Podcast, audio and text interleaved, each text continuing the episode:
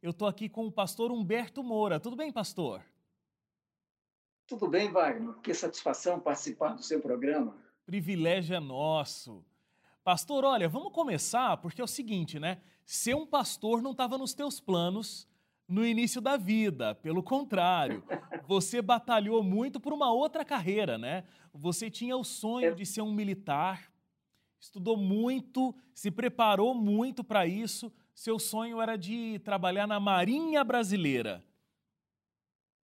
É verdade. Eu, desde criança, eu creio que pelos nove anos de idade, eu estava folheando uma revista e aí eu vi uma, uma foto do Monumento dos Pracinhas, que ele tem os três soldados das três armas, ali no Rio de Janeiro, e eu olhei e, e a partir daquele momento me veio uma intuição muito forte. E eu me identifiquei com aquele soldado do meio, soldado da Marinha, e a partir daquele momento estava definido o meu futuro, eu iria ser um marinheiro. É, e você, principalmente naquele período, né, é, abriu mão de muita coisa, porque, olha, você deixou a tua cidade é, no Pará, uma cidade pequena lá no Pará, e se mudou para o Rio de Janeiro. Eu imagino que não deva ter Isso. sido muito fácil, mas ali naquele momento, né, de início da adolescência ali, é, foi um momento de muita motivação, muito investimento no sonho, não foi? É, quando eu, eu saí de casa, eu tinha 13 anos, é, uma pequena cidade do interior do Pará, e aí eu vim para Belém, onde fiquei um pouco. É, eu estudei numa escola técnica, e curioso, eu tenho 10 profissões. É, algumas, é, algumas dessas profissões eu, eu é, tomei formação antes de ingressar na Marinha, é, e depois na Marinha eu adquiri outras outras profissões, né? de forma que eu tenho 10 profissões. E, e ao sair de casa, ainda garoto, é, havia duas apostas, né? Uma que realmente eu iria conseguir e outra é que eu ia arrumar muita confusão. eu, não era eu não era um tipo muito assim tranquilo, né? É, e aí meus meus pais tinham certo receio, mas também me passaram muita confiança, me ajudaram muito, né? E eu me lembro de um conselho da minha irmã, quando ela falou: "Meu irmão, cuidado com o mundo". Quando ela falou isso, ela tinha lágrimas nos olhos e, e eu estava tão eufórico com, com, a minha sensação de que eu ia andar pelo mundo, ia ser um marinheiro, ia, ia ter uma realização na, na, na minha vida e isso me consumia. Isso foi uma uma coisa que eu sonhava com isso. Eu realmente me batalhei, eu estudei muito. É, eu me recordo no, no colégio quando eu é, para me preparar eu, eu era muito bom aí na, na área de, de, de, humanas, mas eu tinha como todo, todo toda pessoa normal tinha dificuldade na área de exatas e eu fui batalhar, estudar sozinho com livros até altas horas da noite enfim, eu, eu consegui passar meus 17, 18 anos, né? E ingressei numa escola de oficiais da Marinha e aí é, foi outro momento, foi uma realização, foi um sonho. Eu vejo hoje tantos jovens assim saindo de casa, né? Para a gente convive aqui, que mora aqui no NASP, você esteve aqui muito tempo. É, a gente que convive com os jovens, a gente vê eles chegando com esses sonhos e e, assim, é, eles têm uma, uma escola, eles têm professores, eles têm preceptores, eu não tinha nada, eu não tinha ninguém.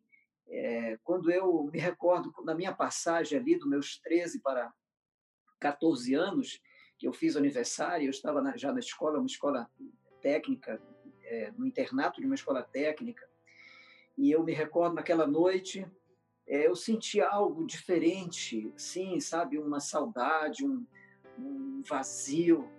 E aí eu desci do, do, do dormitório, é, fui para um saguão da escola, tinha uma, um luar extraordinário, e, e ali é, tinha uma, uma música que na época cantava no rádio, era uma música popular, é, mas a igreja, a igreja católica cantava essa música, a música dizia Jesus Cristo, eu estou aqui.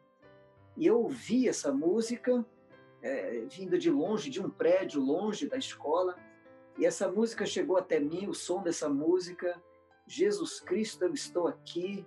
E eu olhei para o céu e aí, pela primeira vez, eu me vi como um ser antropológico, uma pessoa. E aí eu entendi que eu tinha um sonho pela frente e que eu tinha que caprichar porque eu era o meu próprio motorista. Eu tinha Agora, que. Você realizou o grande sonho de se tornar um marinheiro, né? Vestiu ali Sim. o teu uniforme pela primeira vez e principalmente naquele período era uma coisa que causava um grande impacto, né? Alguém fardado andando pelas ruas. Como é que era a tua vida é. naquele momento? a minha vida é um filme. Tem um filme sobre um marinheiro que eu não posso falar, porque, eu, eu sabe, filme de marinheiro não é, não é lá tão recomendável assim, mas um filme parece muito com a minha vida. Né? É, é, um, um, um jovem, 17 para 18 anos, na época em que o, o regime era militar, é, você, numa escola militar, você se sentia um pequeno Deus. E eu me recordo quando eu é, acontecia de eu voltar fardado para minha casa, para minha rua, quando eu descia do ônibus e andava alguns 200 metros, 300 metros até a, até a minha casa, era um espetáculo, assim, porque eu era bonito. Naquele uniforme, não é? eu me sentia assim, né? E era interessante as pessoas. O, o, a farda da Marinha chama muita atenção, né? E as pessoas vinham e vinham olhar e vinham para uns vinham para a janela. Era, era, é, eu me sentia realmente o cara, né? Naquele momento da minha vida, sem preocupações, é, sem sem desafios, né? Meu desafio era, era tirar boas notas, né? é, sem problemas, sem, enfim, eu não tinha, eu estava realizado. E é interessante porque em todo esse processo aqui, é, Deus não era algo muito presente na tua vida, né? Tudo estava dando certo, tudo estava indo bem, é, você era completamente dono da, da situação e não sentia essa falta de Deus, tô certo? Eu, quando eu olhei para o céu, eu vi aquela música Jesus Cristo, eu estou aqui, eu olhei para o céu eu entendi que Deus existia de verdade e era um ser longe, distante. E eu tinha minha formação católica, mas, mas assim, é católico como todo mundo é, né? sem, sem, sem praticar uma, uma religião. E, e Deus, para mim, era uma pessoa legal, mais distante. Não era um Deus que, que viesse para, para próximo de mim, eu até dizia que se, na, se alguém fosse pregar o evangelho para mim, dizendo, olha, Deus é, é, é, poderoso, Ele vai resolver os teus problemas, Ele vai, é, Ele vai dar o que você precisa, Ele vai realizar os seus sonhos. Esse Deus não faria sentido para mim, porque eu não tinha problemas, é, eu era feliz, os meus sonhos estavam sendo realizados, eu estava no caminho dos meus sonhos. Então, é, Deus, tudo bem, ele era um ser né, distante, longe, bacana, mas não era um Deus pessoal. Eu não o conhecia. Agora, pastor, nesse determinado momento aí, você começa a se relacionar com uma moça, essa moça era cristã, e aí você começa a ser bombardeado com coisas, né? Começa a ganhar livro, ganha CD, é, ganhar um monte de material cristão e acaba, inclusive, indo para uma igreja. Como é que foi o impacto é, desse ser tão poderoso da Marinha, de uniforme, dono do seu próprio destino, encontrando a Deus através desse relacionamento e indo de fato até uma igreja? É, no relacionamento com essa pessoa, com essa família, eu ganhei o livro é, O Conflito dos Séculos. E Conflito dos Séculos, que hoje se chama Grande Conflito, mas era um livro grande, enorme, capa dura, né? E, e quando eu então viajei, eu fiz a minha primeira viagem, eu levei esse livro. Eh, não era exatamente a primeira viagem, mas enfim, eh, quando eu saía aí para o mundo e tal, né? Fazia longas viagens de muitos meses, né? E aí eu levei esse livro e eu comecei a ler o livro é, O Conflito dos Séculos. E o impacto foi muito grande. Um colega meu da Assembleia de Deus, da Marinha, me deu uma Bíblia de presente. Né? E, e aí eu comecei a ler é, a Bíblia é, e esse livro, O Conflito dos Séculos. A minha leitura do Conflito dos Séculos foi algo arrasador, porque eu acreditei é, no que estava escrito ali no livro O Conflito dos Séculos.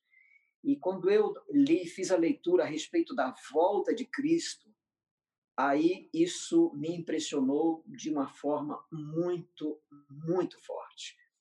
E aí eu, aí eu me, me percebi dentro de um contexto no qual Deus era o Senhor. Aí eu percebi que Deus era Senhor dos mares. Quando eu viajava, mares, dias, semanas em alto mar, é, águas tumultuosas, temporais, tempo, como a gente chama, né? quando a gente pegava tempo, temporais, é, eu percebia que tinha Deus, um Deus que rugia através dos mares, né? O Apocalipse vai falar, né, de das voz, voz de muitas águas, né? Então eu ouvia a voz de muitas águas e aquilo é, me impressionou da grandiosidade de Deus e que me impressionou é que Deus iria voltar. A, a mensagem da volta de Cristo, ao ler o livro Grande Conflito, ela ficou muito clara na minha mente. E, e aí eu percebi que Deus começou a, a se aproximar de mim, quer dizer, eu comecei a sentir Deus mais próximo de mim. E eu comecei a ler a Bíblia, e eu comecei a ler a Bíblia pelos livros poéticos, que eu gosto de poesia, e aquilo foi me impressionando.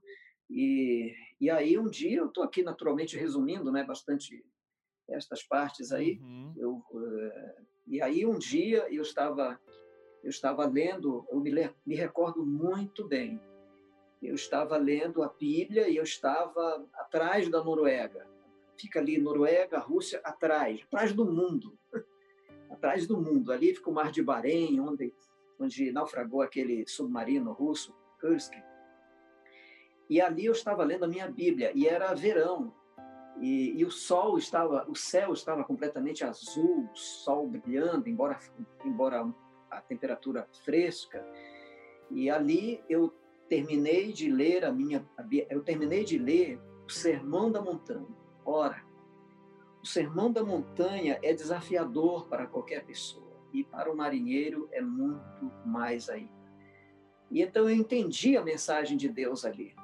E entendi que Deus me queria e que eu o seguisse. E eu me recordo, então, de, de, de eu ter terminado a leitura ali do, do, de Mateus, capítulo 5 a 7. Eu fechei, olhei pela vigia do navio, o céu azul, eu sabia que eu tinha que tomar uma decisão ali. Ou eu tomava uma decisão de seguir a Jesus, ou eu tinha que deixar a Bíblia de lado. Quero saber a decisão. É, foram dois momentos, dois ou três momentos aí importantes. Quando eu fechei a minha Bíblia, eu olhei o céu azul e alguma coisa me puxou. Alguma coisa me arrancou de dentro de mim, e eu me emociono a falar isso.